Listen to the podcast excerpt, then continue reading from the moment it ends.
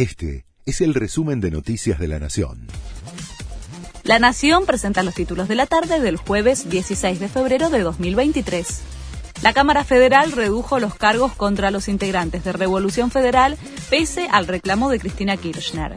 El tribunal confirmó los procesamientos contra cuatro acusados por incitación a la violencia, un delito menor que se pena con hasta seis años de cárcel, y no por conformar una asociación ilícita para tratar de imponer sus ideas o combatir las ajenas por la fuerza o el temor, que contemplaba un castigo de hasta ocho años de prisión.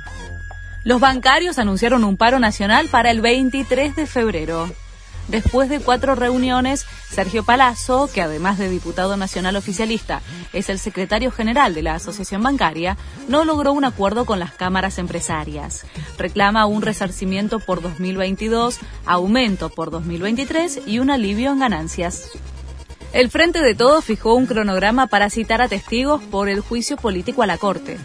Los primeros citados serán jueces federales y funcionarios de la Corte Suprema.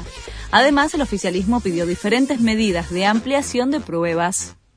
Suspendieron el inicio del juicio a Piti Álvarez. El músico debía ser juzgado por un crimen ocurrido en julio de 2018 en Villa Lugano. Un informe psiquiátrico determinó que su comprensión de lo que significa estar en un proceso se encuentra disminuida. Jorge Messi descartó la vuelta del lío a Barcelona.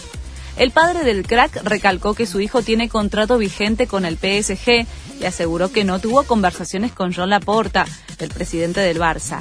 No están dadas las condiciones, aseguró para despejar todas las especulaciones. Este fue el resumen de Noticias de la Nación.